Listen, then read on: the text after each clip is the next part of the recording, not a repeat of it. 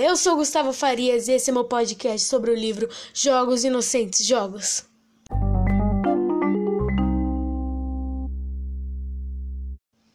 Hoje nós falaremos sobre o capítulo 19 e sobre o capítulo 20.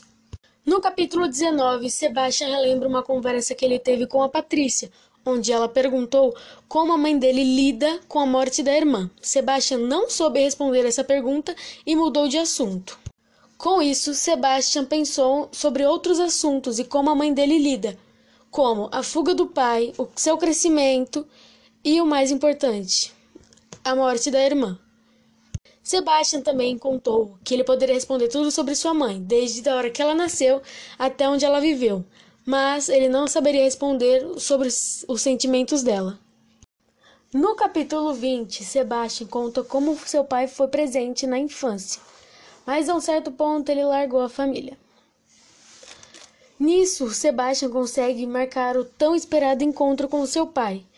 No encontro, eles falam sobre o presente, como foi o passado e como será o futuro dos três: seu pai, sua mãe e o Sebastian. Sebastian tinha inúmeras perguntas para aquele encontro, mas de tão nervoso esqueceu todas. Enfim, para mim, eu acho que o capítulo 19 e o capítulo 20 foram para mostrar quem era a mãe e quem era o pai do Sebastian.